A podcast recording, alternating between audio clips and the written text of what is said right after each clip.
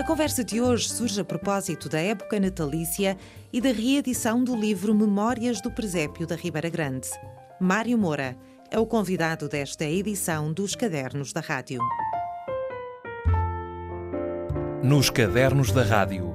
Cristina Oliveira anota os nomes que fazem a literatura açoriana dos nossos dias. Aos sábados, na Antena 1 Açores. Esta semana, com Mário Moura. Mário Moura, olá, Hum, olá. bem-vindo aos Cadernos da Rádio. A nossa conversa vai começar a propósito desta, desta época festiva, Uhum. por causa deste livro que é uma reedição, chama-se Memórias do Presépio da Ribeira Grande. Uhum. É uma reedição.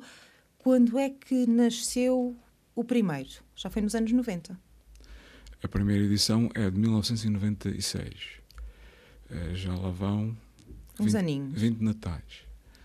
Este ano o presépio eh, completa 100 natais e daí a sugestão para uma reedição, não eh, tal qual a da primeira, mas revista, ampliada e atualizada.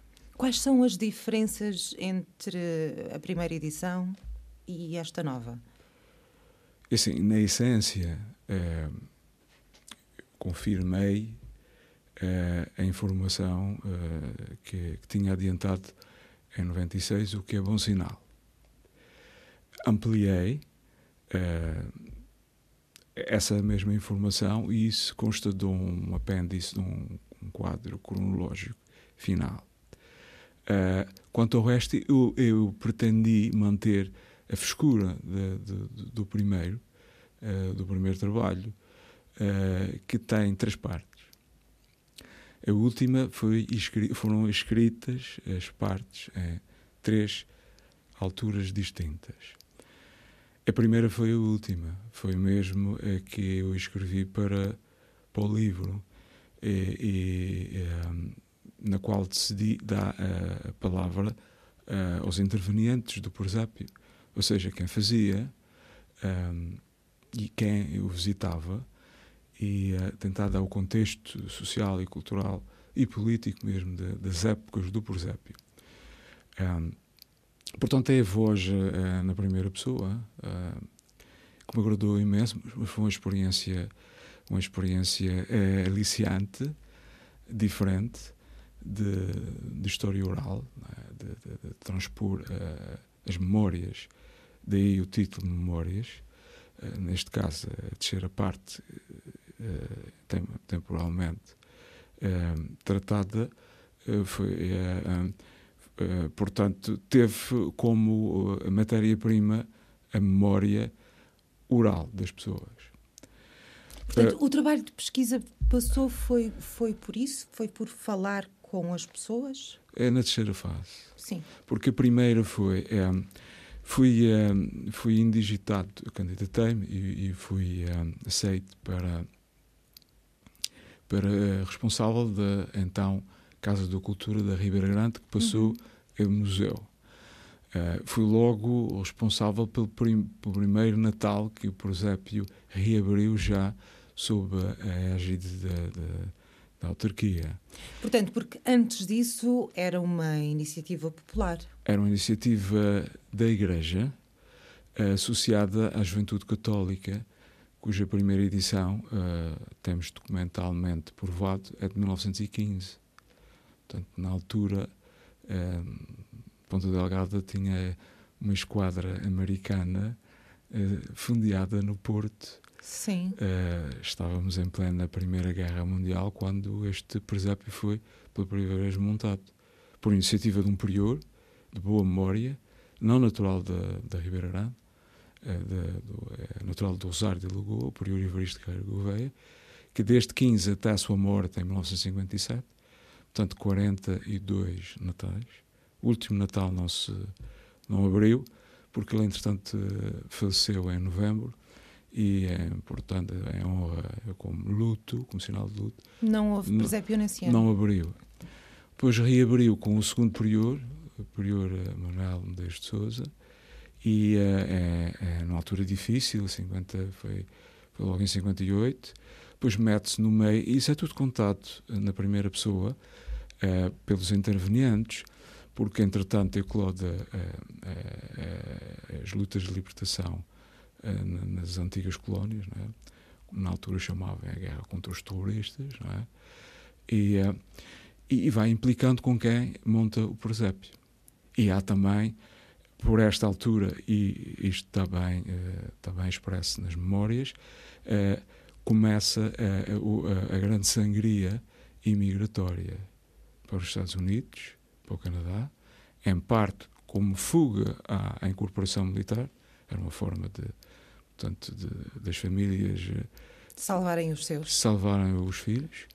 E, eh, e por um lado, por outro lado também, portanto, a rádio através do transistor japonês começa, é, portanto, é, é, entrar na, na, na, na posse de, de, de, muito. O futebol uh, ganha alguma dimensão na, na, Ribeira Grande, sobretudo lá na, Ribeira Grande. Já havia em Ponta Delgada, mas, portanto, uh, vai uh, roubando, vai atraindo parte da juventude que outrora não tinha mais nada para fazer a partir de uma determinada altura finais de setembro. Portanto, o presépio já não é um, uma ocupação de tempos livres por, por excelência? Não, não, não é. O presépio, o presépio é um espelho, uh, uh, refrata, uh, às vezes de forma mais realista, outras mais menos realista, a realidade. Portanto, toda a realidade, a realidade social. Olha, por exemplo, quem fazia o presépio eram os rapazes, mas quem vestia os bonecos eram as namoradas, as mães, as irmãs, que ficavam em casa. Portanto, Sim. isso vai mudando. Portanto, ficavam em casa, mas participavam na mesma. Portanto, Sim, participavam na mesma. Era um espaço masculino, eh, eh, na altura da, da feitura do presépio uhum. e até da, da montagem. Estamos a falar concretamente de tipo de presépio, porque há presépios vivos, há presépios eh, em loiça, de madeira, uhum. enfim, há presépios de todos os estilos e feitios. Quando falamos do presépio da Ribeira Grande, falamos de quê, concretamente? Olha, ainda hoje, quando vinha para aqui a andar, eu ouvi nas minhas costas uma voz do mundo, uma senhora, mais ou menos, é, uma geração anterior à minha, que ia dizendo para a colega, suponho que é caminho do, do trabalho, é aquele fantástico presépio da Ribeira Grande que eu ia em jovem, etc. Sim. Uh, que faz 100 anos. Uh, pronto, o, este presépio é um presépio movimentado. É a grande, é a grande novidade dele. Foi a grande novidade Nem sempre foi. Ele começou pouco depois do, do, do, primeiro ano, começou muito rudimentar, muito incipientemente a mover o Menino Jesus e o, o Bolinho e a Vaquinha. Uhum. Muito rudimentar. Até que foi sendo aperfeiçoado. Foi sendo aperfeiçoado por várias versões de artistas que têm nome, não, não são. Uh, não são anónimos, não. são anónimos. Sim. É, é assim, é a ideia de, de que a arte popular é anónima só tem a explicação porque nós não sabemos os nomes, foi feito por alguém. foi feito por alguém. Alguém que, eh, que, portanto, que pertencia mais a uma cultura oral do que escrita. Portanto, e todo o meu esforço foi aproveitar, já que era cultura oral, aproveitar a memória do, do, dos seus autores e há algum testemunho que se reflete que se refletia nos jornais, não é? Todos os anos havia uma notícia acerca de da realização, da, da, novidade, etc, etc. É um presépio que, inicialmente, circunscrito a uma paróquia, que rapidamente alastra às paróquias circunvizinhas e que na década de 30, e que está ligado às facilidades dos transportes, portanto a caminhoneta, é? à ilha toda. Está-me a dizer que não há um presépio da Ribeira Grande? Há vários em, vários, em várias localidades? Uh, uh, o que eu quis dizer foi em termos de aceitação deste presépio, mas também é verdade uh, a pergunta que me fez. Este presépio foi inspirador, serviu de modelo a outros da Ribeira Grande também movimentados e fora da Ribeira Grande e fora da ilha, na diáspora. Porque ser alguns da dos Grande participantes. passa a ser uma espécie de, de selo de qualidade. Sendo da Ribeira Grande, passa a ser uma marca identitária da Ribeira Grande, hum. uh, próximo do nível das cavalhadas, por exemplo, ou dos moinhos de água, ou do arcano místico, que é outro nível. Uh, eu falo porque o arcano foi tema da minha, da minha tese de mestrado, o arcano místico. No fundo, uh, as, as, pessoas da Ribeira Grande e da Ilha identificam-no um pouco como sendo presépio, apesar de ser uma história da salvação, portanto, que incorpora muito mais do que a parte, o episódio do nascimento, o presépio, é, também chamam o presépio. Sim. Portanto, neste sentido, ou sob esta uh, perspectiva, a Ribeirante sempre foi uma terra de presépios, desde que se conheça, desde o tempo dos franciscanos, os mosteiros franciscanos, um feminino e outro masculino da Ribeira Grande. Portanto, o presépio que cada um monta na sua casa, é a época natalícia da Ribeira Grande, começou no dia 8, por Nossa Senhora da Conceição, e termina por Nossa Senhora da Estrela. Portanto, aí também está refletido no presépio, neste presépio. Nossa Senhora da Estrela, que entretanto acaba por ser também uma marca é da mar... Ribeira Grande, a sua celebração, não é? Sim, sim, sim, sim. É, é, e tudo o que está à volta, é? e tudo o que anda à volta disso.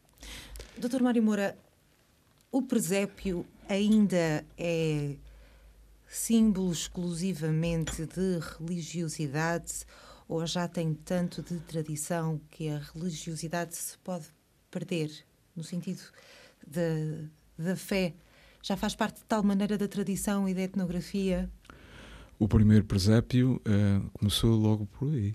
O primeiro presépio documentalmente uh, aceite de São Francisco de Assis é essa mistura, porque nessas épocas não se separava o, o, o religioso do profano.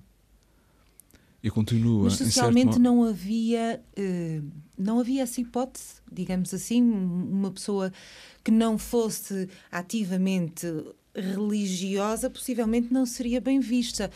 Hoje em dia hum. somos mais livres, eu não sei, se calhar estou a dizer algum disparate, mas eu tenho essa não. ideia que hoje em dia socialmente somos mais livres de ser religiosos ou não, uh, até há a expressão ah. famosa do, dos católicos não praticantes. Hum. Eu, eu assim, é, é, essa é uma pergunta que nos levaria, nos é levaria outra conversa, não para é? outras conversas. A questão da liberdade, da liberdade da, da sociedade aberta, da, da, tolerância pelo outro e pela diferença. eu penso que é um facto. Hoje, hoje não, nós não escondemos as nossas dúvidas a todos os níveis e até mesmo as nossas dúvidas em relação às nossas flutuações de crença ou das crenças, não é? Já não é mal visto é uma sociedade não é mal visto. Eu, eu, penso até que o contrário seria mais mal visto hoje em dia. Nós vivemos numa sociedade aberta eh, que foi teorizada muito bem, entre outros, mas uh, uh, recordo o Karl Popper, sociedade aberta, que tem o, as virtudes dos defeitos, todos os defeitos das virtudes, Há uma sociedade que, que nos garante a liberdade de expressão, a liberdade de todas as liberdades, mas também é, é como uma faca de dois gumes que também é, nos desprotege. Porque passamos a ser responsáveis efetivamente pelas nossas decisões, pelas é este, nossas opções. É este nível e também pelo nível do que nos podem fazer, do que outras sociedades e do que outros nos podem fazer. Por exemplo, hoje em dia, hoje em dia eh, acho que é um ato, não é um ato de xenofobia dizer. Uh, penso que foi um país nórdico que disse mais ou menos assim: uh, se não é permitido construir igrejas na Arábia Saudita, porque será permitido construir mesquitas, suponho que na Noruega ou coisa assim no género. A sociedade aberta não pode ser uma abertura escancarada. Se, uh, se se pressupõe uma, eh, digamos assim, um, uma responsabilidade da nossa parte, nós também temos que responsabilizar os outros e aceitarem a nossa tolerância. Porque senão já não é liberdade, já será é libertinagem, abuso. Sim, é, tem limites, não é? é? Pronto, tem limites. E o presépio reflete um pouco isso. O presépio reflete um pouco isso. Reflete isso e tudo mais, não é? O presépio isso e tudo mais. Porque, entretanto, nesses 20 anos, eu não sonhava uh, passar a forma de livro uh, a, alguma dos meus conhecimentos, mas isso foi, foi como? Como assim? Assim, é, eu nunca, desde criança, sempre tive contacto com, com, com livros e com, com, leitura, com histórias. a minha mãe, mais do que o meu pai, tinha livros. A minha mãe foi alense, é, tem raízes na horta. Mas o Mário Moura já nasceu. Eu nasci, eu nasci na Ribeira Grande, mas eu sou de muitos lados. Sim. E gosto de todos eles. Eu passei a minha infância e adolescência entre a Horta, Pico e a Ribeira Grande. Eu estudei na Horta os dois primeiros anos. Portanto, primeiro e segundo ano, fui aluno do Liceu Nacional da Horta. Portanto, Portanto é açoriano. Eu sou, uh, eu sou, uh, eu sou assim. Eu sinto-me pessoa. Uh, a maior parte do tempo gosto muito de ler e leio muito tempo. Gosto muito de escrever e escrevo. Gosto mais de, de me exprimir pela escrita do que pela voz. Mas a maior parte do meu dia não é nem dedicado nem à escrita nem à leitura. É dedicado a uma atividade que engloba a escrita e a leitura. É a vida. Portanto, a vida e a vida é, é, os, é relações que nós entretecemos com, connosco próprio, primeiro, nos sentimos bem, e nos sentimos bem com os outros, com os outros, com os nossos colegas de trabalho, com a nossa família, com os nossos filhos.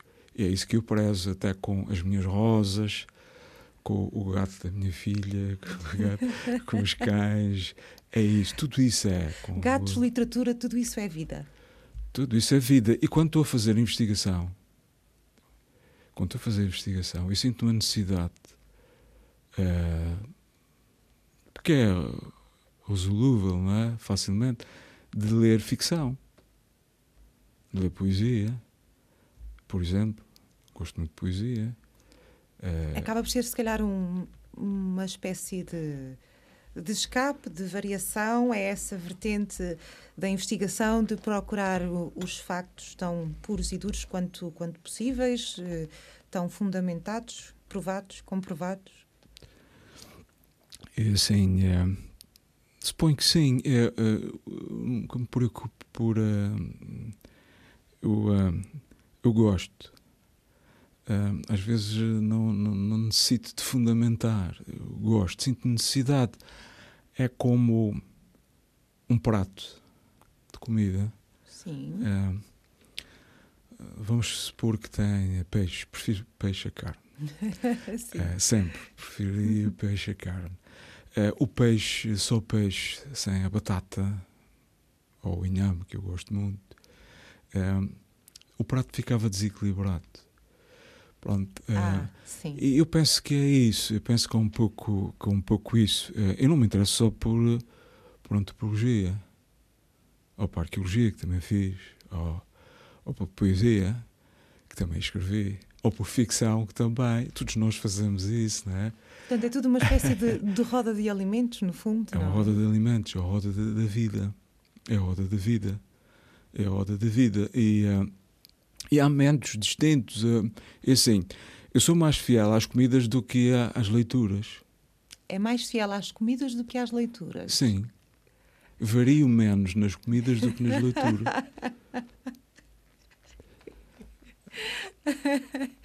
faz sentido.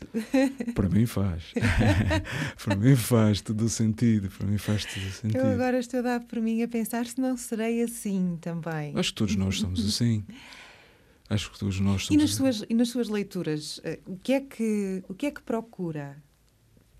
Tudo o que é para, para além da investigação, o que é que gosta realmente de ler? Tem eh, não tem eh, autores de preferidos tenho, fixos? Tem?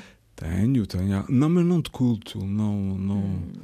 Não, uh, não sou uh, um groupie. Sim, mas... Não, mas tem muitos e bons, não é? Eu, penso que fiz a percurso de, de qualquer jovem da minha idade. Comecei, comecei É, é, devo dizer que sou muito marcado por, por uma tripla herança anglo-saxónica, estudei nos Estados Unidos, francófona, estudei na França, tive esta sorte, tento pouca sorte, tive sorte, tem sempre sorte, tenta pouca sorte, sempre o plano B. é, portanto, contatei com os autores uh, e, e, portugueses, eu comecei a. Mas eu, a ler assim pura, eu comecei foi por uma tradução em, em, em português de, do, um, do Mark Twain, que era da minha mãe, que é o Tom Sawyer e o Huckleberry Finn.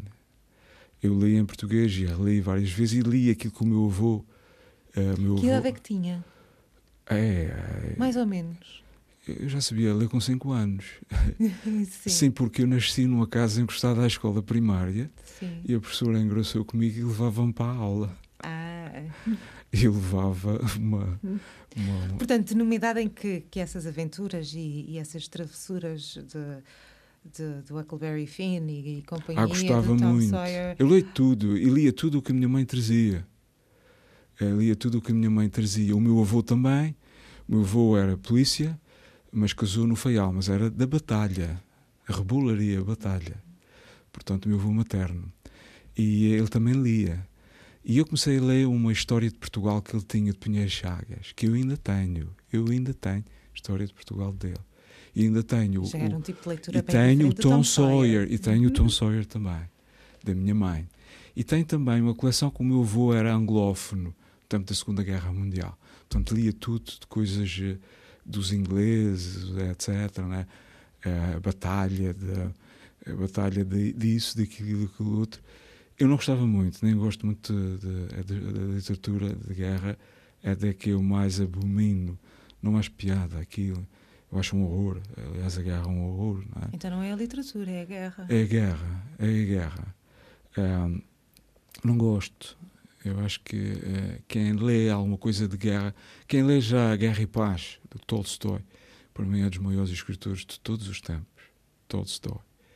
Um, não precisa de ler mais, é, é uma repetição. Uh, o barbarismo de matar o, o outro. De, há muitas formas de matar o outro, não é? Mas é importante que se leia, que se mantenha a memória viva, que, que qualquer pessoa tenha é assim, consciência da, da barbárie que vai acontecendo, que já aconteceu. É assim, é, fez-me várias perguntas. é, que remete para várias respostas. Portanto, em relação em relação a uma vacinação contra a barbárie, é, a leitura é um, é, é, um, é um medicamento, não o único. Outra é a viagem que nós temos que fazer nesta viagem, connosco próprios.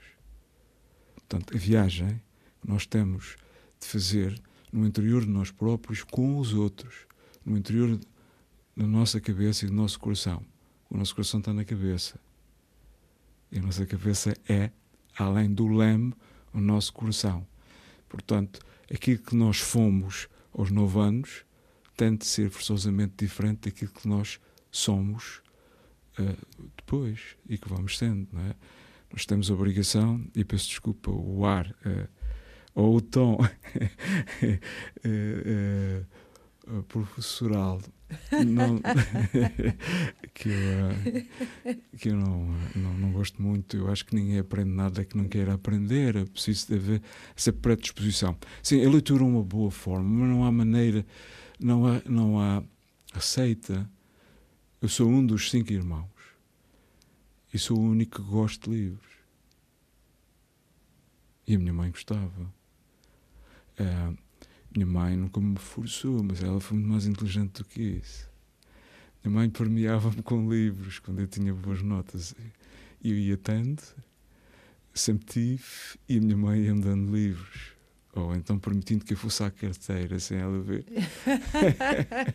eu também tinha uma estratégia. Era, em vez de comer na cantina, saía, poupava dois terços do, do que pagaria na cantina do liceu se fosse comer uma tasca, Sim. metade de um pão com metade de um queijo de cabra e uma laranjada. e o resto ia à pesca. Sim. O antigo boa de turismo tinha uns livros, uhum. a papelaria âmbar. Quando eu parava a caminho de, de, da horta, eu, eu ia a uma livraria no, no, no em Angra, que também rebuscava lá, porque eu, hum, a leitura por mim é, é, é, é, até mais importante do que. É uma conversa, mas é a conversa. Eu gosto de conversar. Quando falam comigo, eu não digo até logo. Sim. Pronto. Isso Portanto, gosta de conversar com pessoas, mas também gosta de conversar com livros. Com pessoas nos livros. Com ou com ideias. Ou com ideias. Uh, pronto, eu gosto muito de ler. E uh, tive sempre, desde, desde criança, coisas para ler na minha mesinha de cabeceira e em todo o lado da casa. Uhum. Em todo o lado da casa tem que ter qualquer coisa. Portanto, consegue ler mais do que um livro de cada vez, por exemplo? Consigo. E leio em toda a parte ainda não me aconteceu nenhum acidente. E leio enquanto ando na rua. Estranho, não é? É, estranho. Mas ainda não bati em nenhum poste de luz. Mas quando conduz, não, espero eu. É, quando eu conduzo, não. Hum. Quando eu conduzo, uma das coisas que eu gosto de fazer é, é ler-me. Hum. Ou seja, eu, quando vou a conduzir, vou a pensar no que tenho para fazer. Ou se estou a escrever, ou se estou a investigar, eu assento as coisas. A, a, a condução, à altura. Da, e, e, não sou muito distraído. Sou alguma coisa distraído, mas ainda não tive nenhum acidente, por enquanto. Portanto, há, há, há momentos, há momentos. E levo o livro para todo o lado. O livro ou jornal. Gosto muito de jornais Levava até para os estágios de futebol, porque eu joguei futebol. E levava para os estágios. Era o único que levava livros para os estágios. e que não jogava as cartas. E afinal de contas, não falámos assim de, de muitos dos nomes que são de, da sua preferência. Olha, é assim. É, são muitos e de acordo com as necessidades. Assim como eu tenho uma quinta e vejo os meus animais, quando eu tinha a solta, que eles andavam à procura de umas ervas quando precisavam. Uhum. Eu acho que a leitura é um pouco isso. Nós eh, temos eh, leituras para momentos. Portanto, há uma altura em que pode precisar mais de, de ficção, mais de, de, de, uma biografia, por exemplo. Sim. Uh, Vou-lhe dar exemplo. Uh, as primeiras leituras tinham muito a ver com o Huckleberry Finn. Uh, pronto. Depois li o Júlio Verne. Uhum em português e depois li em francês, quis ler em francês. Sim. Pronto. Como gostava muito da rádio e aprendi muito inglês na rádio, segui muitas peças de Shakespeare por uh, peças radiofónicas na BBC. Ou Voltaire. Uh, eu, peças francesas na, na, na, na rádio, na, na, Rádio France Internacional. Portanto, em vários períodos, está, está a ver. Eu gosto muito de, de, de cinema, mas eu prefiro teatro. Ou vivo e bom teatro. Eu tive a sorte, quando estudei em França, até participei como. Uh, como uh, não é bem o, o, o, o, o que vê, é o que vê e o que participa. Uma peça, uh, maio de 1968, da Ariane Nuchkin. Então, havia vários palcos num, num antigo armazém enorme e não havia um palco, havia vários palcos. E os próprios que assistiam à peça faziam parte da peça. Portanto, era uma Por espécie exemplo, de, de, interatividade. Sim, eu gosto desse tipo de, coisas novas. Está a ver? Eu gosto daquilo que já foi. Eu não gosto. Eu gosto de ver aquilo que já foi descoberto. Eu gosto de descobrir aquilo que já foi descoberto. Mas gosto de descobrir aquilo que não foi descoberto. E há bons autores portugueses e e, e internacionais. Por exemplo, eu gosto muito do, do Italo Calvino, dando-nos um pouco do, de, digamos assim, de, de, nós próprios do século XX, do, do, do século XXI, de, do Kafka. Uh, Ensina-nos muito. Gosto muito de, de dois filósofos, o, o, portanto, o Hegel, que é uma maravilha, e o Kant. Dois alemães, mas são muito bons são muito bons. Tem, pouco de alemães, tem pouco de Merkel. É, são, são muito bons. Tá? Eu aconselho, para hoje em dia, ou mesmo o Nietzsche, se nós, tiramos, se nós lermos o Nietzsche e passarmos da, da ideia de, de, dos lugares comuns do Nietzsche, né? Os lugares comuns do Nietzsche. Tem, é, o Nietzsche é bom. Portanto, literatura no sentido de assim uma coisa mais levezinha, não. Também. Também. Eu leio, eu leio tudo. Não tem...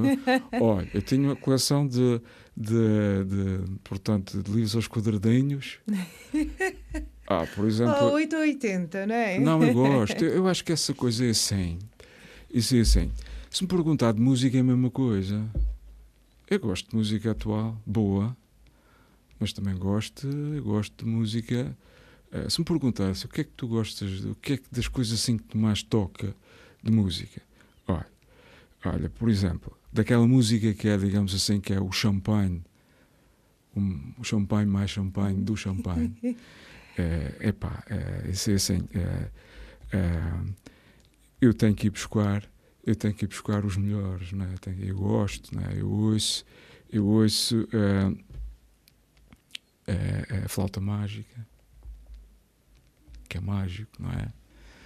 Ou é, o Requiem, que, é, que não está completo, não é? E que tem ali partes que não foi ele que tocou, é, que não foi ele que fez, né? que ele deixou incompleto.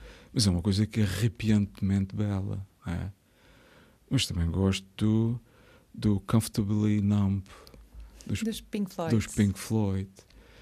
Eu gosto, eu adoro While My Guitar Gently Weeps, de George Harrison. Adoro este. Eu, eu gosto muito, por exemplo, do. uh, eu gosto muito, por exemplo, da, da, eh, dos Madre de Deus, da Teresa Salgueiro, que ela tem uma voz que toca. A Amália. Para mim foi uma experiência. A Amália. Eu não gostava de fado. Eu não gostava de fado na adolescência. E eu depois disse isso, mas isso é uma. Lembrei-me de uma conversa da minha avó que eu dizia que não gostava de melão. Eu não gostava de melão. E a minha avó perguntou: Tu já experimentaste comer? e eu E com a Amália foi assim também. Foi uma experiência. É, é assim, eu fui ver. É, é, é a Amália, povo que lavas no Rio, com a voz dela, é, fresca, é, da, da primeira Amália, daquela Amália, é uma experiência que te, que te faz levitar. que faz levitar, não é? Portanto, tudo tem. Tudo tem. E depois, se tu tiveres a. Eu acho que às vezes brinco, digo assim, mas porquê é que eu sei inglês e francês? Bastava-me o português, que sei mal. Não é, não estou a ser agora. Assim, o que eu quero dizer é que é uma língua eh, nós nunca sabemos. Por exemplo, este livro dessa reedição, eu pedi para ser revisto. E há coisas que eu mudei. Pus pontos, pus vírgulas, aceitei. Outra. Portanto, há que ter muito respeito pela nossa língua. Portanto, nós, portugueses, temos um respeito diferente pela nossa língua do que os nossos filhos brasileiros. Filhos. Filhos Brasile- brasileiros, sim. Falam-nos que são irmãos, não são irmãos, são filhos. São filhos. Ok. Eh, Mas são eu talvez um pouco flexíveis. Eles são mais descontraídos. Uhum. De- nós somos muito rigorosos, às vezes demais. Às vezes demais. Se a língua portuguesa tem avançado, avançou através pela via popular, senão ainda falávamos o baixo latim. Não acha? Pronto, eu acho que os brasileiros e os países de expressão portuguesa, lusófonos, têm tido ousadia, no- o Miyakuto, por exemplo, que eu gosto muito de, ler, eh, incorporar novos vocábulos. Mas se fôssemos nós aqui a incorporar novos vocábulos como o Miyakuto incorpora, ou como muitos brasileiros incorporam, isso é uma coisa que nós, a nossa academia de, de letras tem que ser um pouco mais flexível, tem que Mas- ser mas- menos radical. Mas já foi mais radical, não é? Graças a Deus que já não é tanto. É preciso ter um, é ter não sei qual, não é? Que eu não tenha, não tenha varinha mágica. Mas nós portugueses gostamos muito das palavras. A gente saboreia as palavras e as frases. Eu também. é? Eh, mas também há que saborear a, portanto, a soltura da, da frase. A soltura da frase. E pronto, como tem formação anglo-saxónica, às vezes entra em conflito portanto, a perspectiva da sonoridade anglo-saxónica com a portuguesa. Eu dou um exemplo. No pressuposto que ia-me fazer pergunta. Usa-se muito na frase anglo-saxónica a repetição da mesma palavra. martel- Martela-se aquela palavra. Em português, o meu professor português, o meu querido e saudoso Dr. Almeida Pavão, obrigava-nos a escolher sinónimos, N sinónimos. Eu não gosto disso. Eu não gosto disso. Não, eu acho que é, às vezes pode ser pedante. É, que a musicalidade de, de, uma palavra repetida várias vezes não significa empobrecimento de vocabulário. Eu penso que o contrário pode ser visto como no barriguismo vocabular, que é o contrário, não é? Portanto, se calhar o ideal seria uh, conhecerem os sinónimos, mas depois optar por não os usar, por escolher sempre a mesma palavra? Eu não sei, não há fórmulas, tem, temos que procurar a nossa voz. Atenção, é assim, eu, eu lembro-me do Picasso. Picasso. Essas coisas todas estão interligadas, não é? Tudo isso. É porque nós só separamos, como toda a gente sabe, porque a cabeça não aguenta tudo e tal, porque os humanistas eh, depois deram lugar aos especialistas. Os especialistas às vezes sabem do, da cabeça do alfinete e não percebem mais do que a cabeça do alfinete. E assim, o Picasso pintava primorosamente de uma forma quase fotográfica. Ele provou. Ele depois pegou naquilo e espatifou.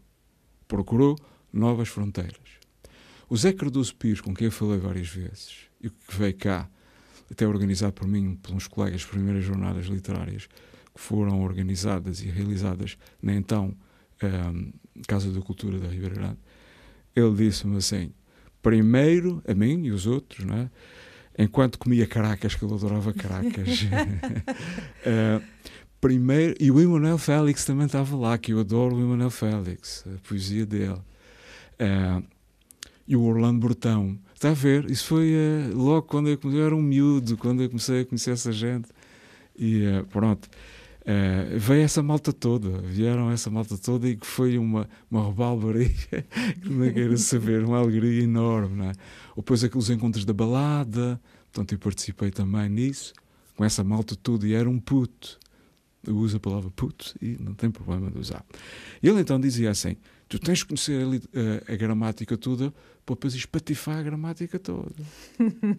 mas tu só mas é sempre preciso conhecê-la. É, e depois eu perguntei a ele, mas uh, se for eu a escrever e a pôr o seu nome, aceitam. Mas se for o senhor a escrever e a pôr o meu nome, vão cair em cima de si. Foi. Vamos comer mais umas caracas. e ficamos com as cracas. Mário Moura, muito obrigada por ter vindo aos cadernos da rádio. Até à próxima. Obrigado, Obrigada. eu. Espero que espero que tenha esclarecido alguma coisa. Esclareceu, sim. E que o presépio tem a ver com isso tudo. Nos cadernos da rádio. Cristina Oliveira anota os nomes que fazem a literatura açoriana dos nossos dias.